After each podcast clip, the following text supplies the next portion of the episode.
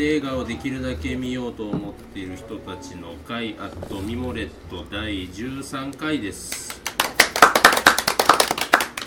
はい、えー今日もですね、えー、と神戸住吉にありますチーズワインバーミモレットからですね、えー、と映画のお話ししていくということで、えー今日は、えー課題作新作はマネーショート華麗なる大逆転、えー旧作は、えードクトルジバゴでお送りいたしますがまず、えー参加者の自己紹介で、えー、とミモレット映画部部長のおじです。えーっとですね、あの2ヶ月連続でこういう話をしてるんですが、残念ながら、えー、と課題作以外をまだ見れてないんですね、映画館で。あのいうことで、まあ、家ではちらちら見まして、あのハリウッドの方ですね、あのドラゴンタトゥーのデビッド・ウィンチャーのやつを見まして、まあ、あの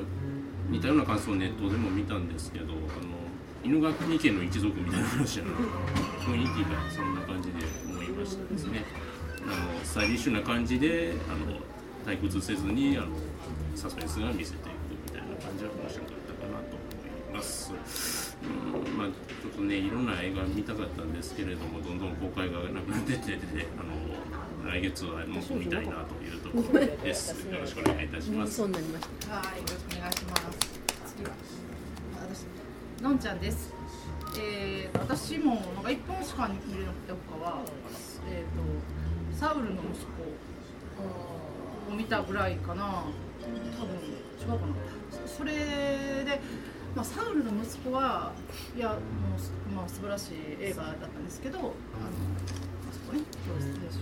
どこでしたっけ？場所アウシュビッツ。アウシュビッツですね。で、あのいや映像もすごいね犯してっていうのもすごかったんですけど、まああの言葉がねあれ8カ国語語られてたらしくて、私は全然なんかそういうのわからないタイプなんで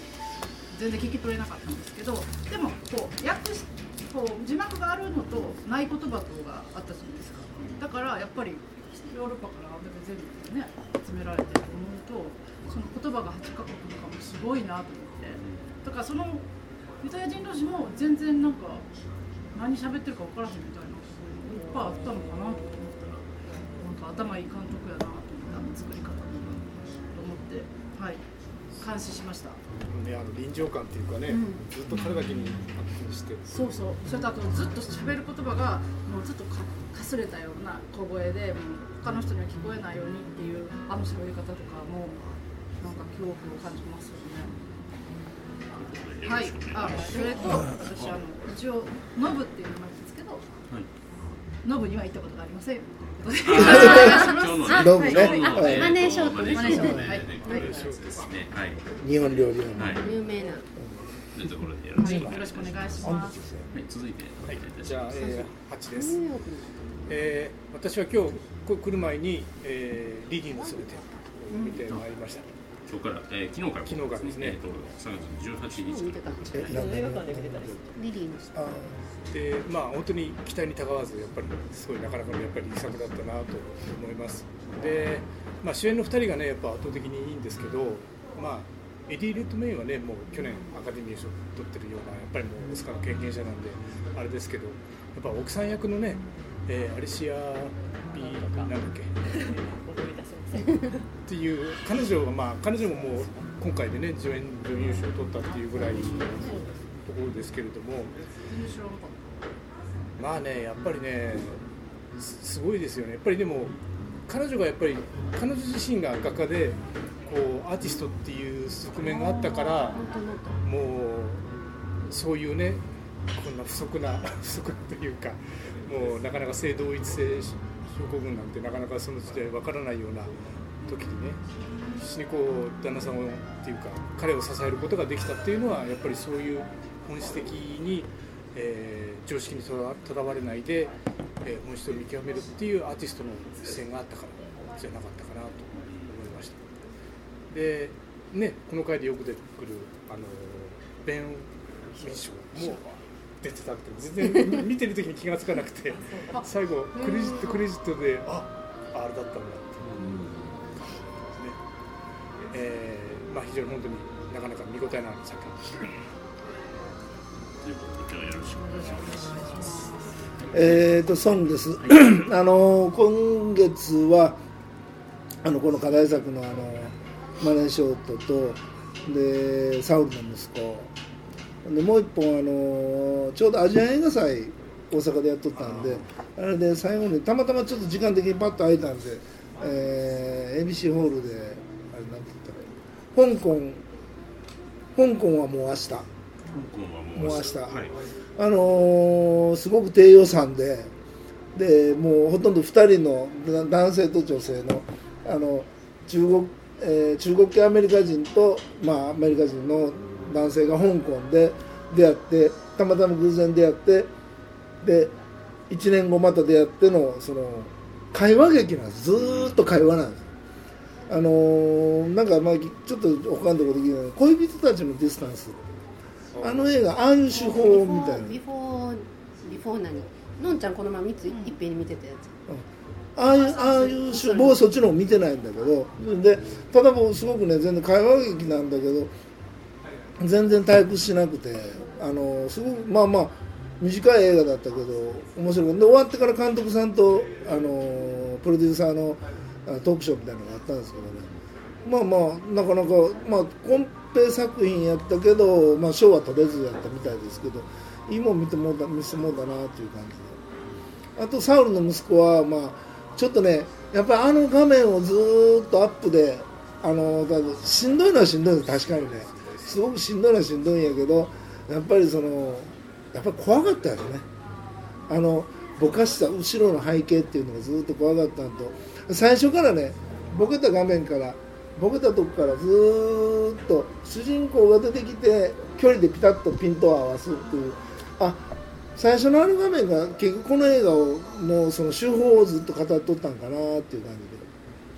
あのーまああれもいい映画だとは思いますけどただ最後でみんな言わないで見るから。あえ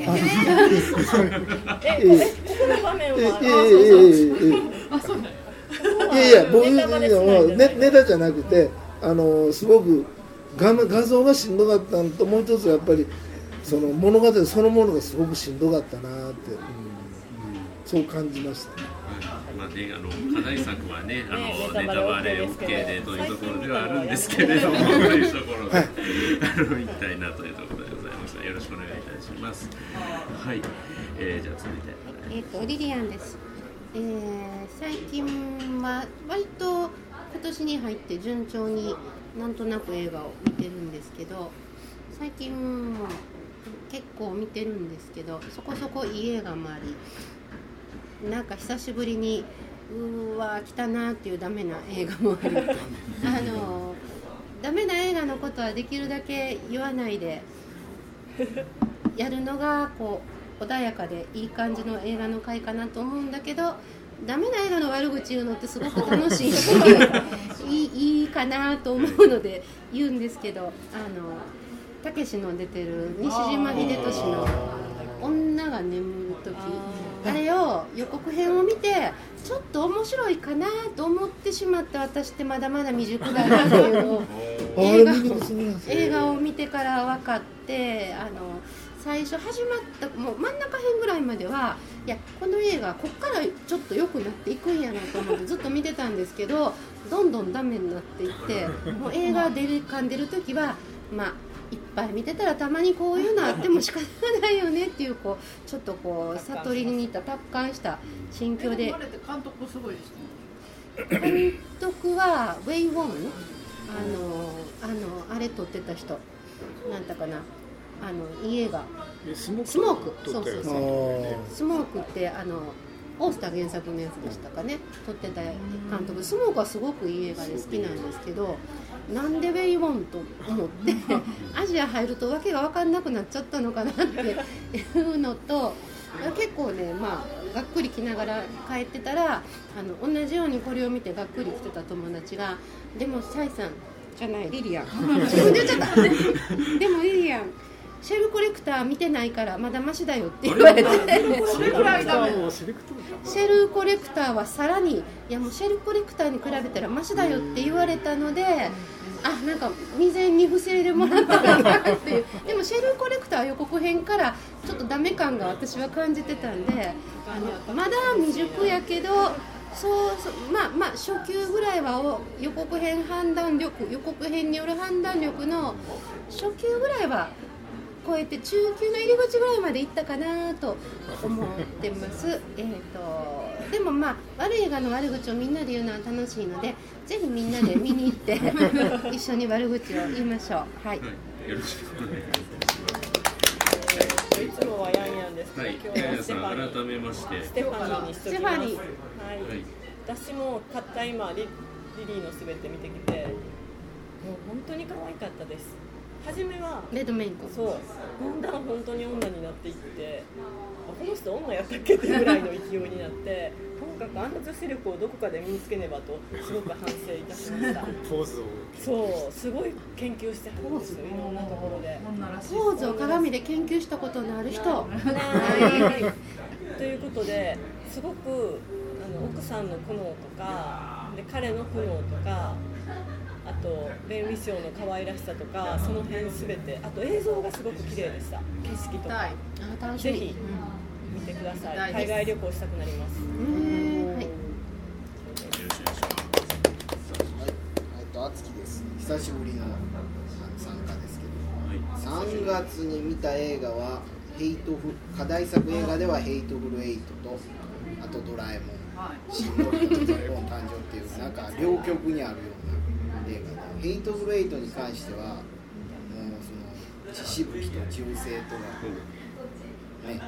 乱れるような映画ですけど私はスプラッターが好きなんで血が飛び散るのは全く平気なんですけど銃声がダメで急にドンってやられるとビクってなるのでちょっと3時間それを耐えるのがかなり苦痛だったんです。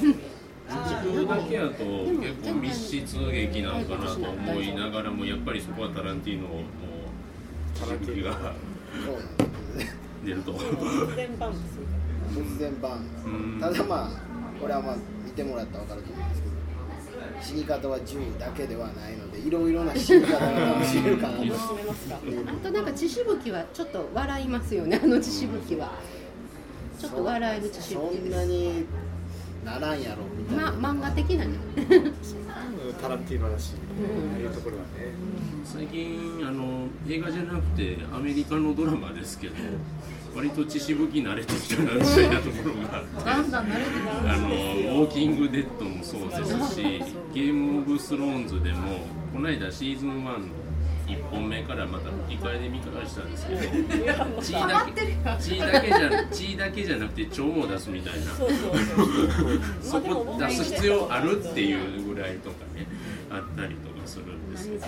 まああのあれはやっぱりレーティングをしっかり分けてるから出せる技なのかなと思いまして、はい。まあ、圧倒的に男が多い映画だなんか最近女性が出る映画をあんま見てないな出てくるのは出てくるんです静かちゃん静かちゃん静かちゃん。静かちゃん出てきましじゃあ行こう。じゃあ行くジャイコ出てたたじゃあ映画にはあんま出てこないという。なんでちょっと女っ気のある映画を次は探そう。あー。リリーのすべてリリーのすべてよろしくそこであなたにすべてということでです。ねよろしくお願いいたします。はえーということで今日はまずはですねこじんまり、えー7人で始めていくんですけれどもまず、えーとえー改めまして新作はマネーション旧作は、えードクトルジム、えーもう少し、えーその頃人数増える予定になってたりいたしますが一旦ここで、えー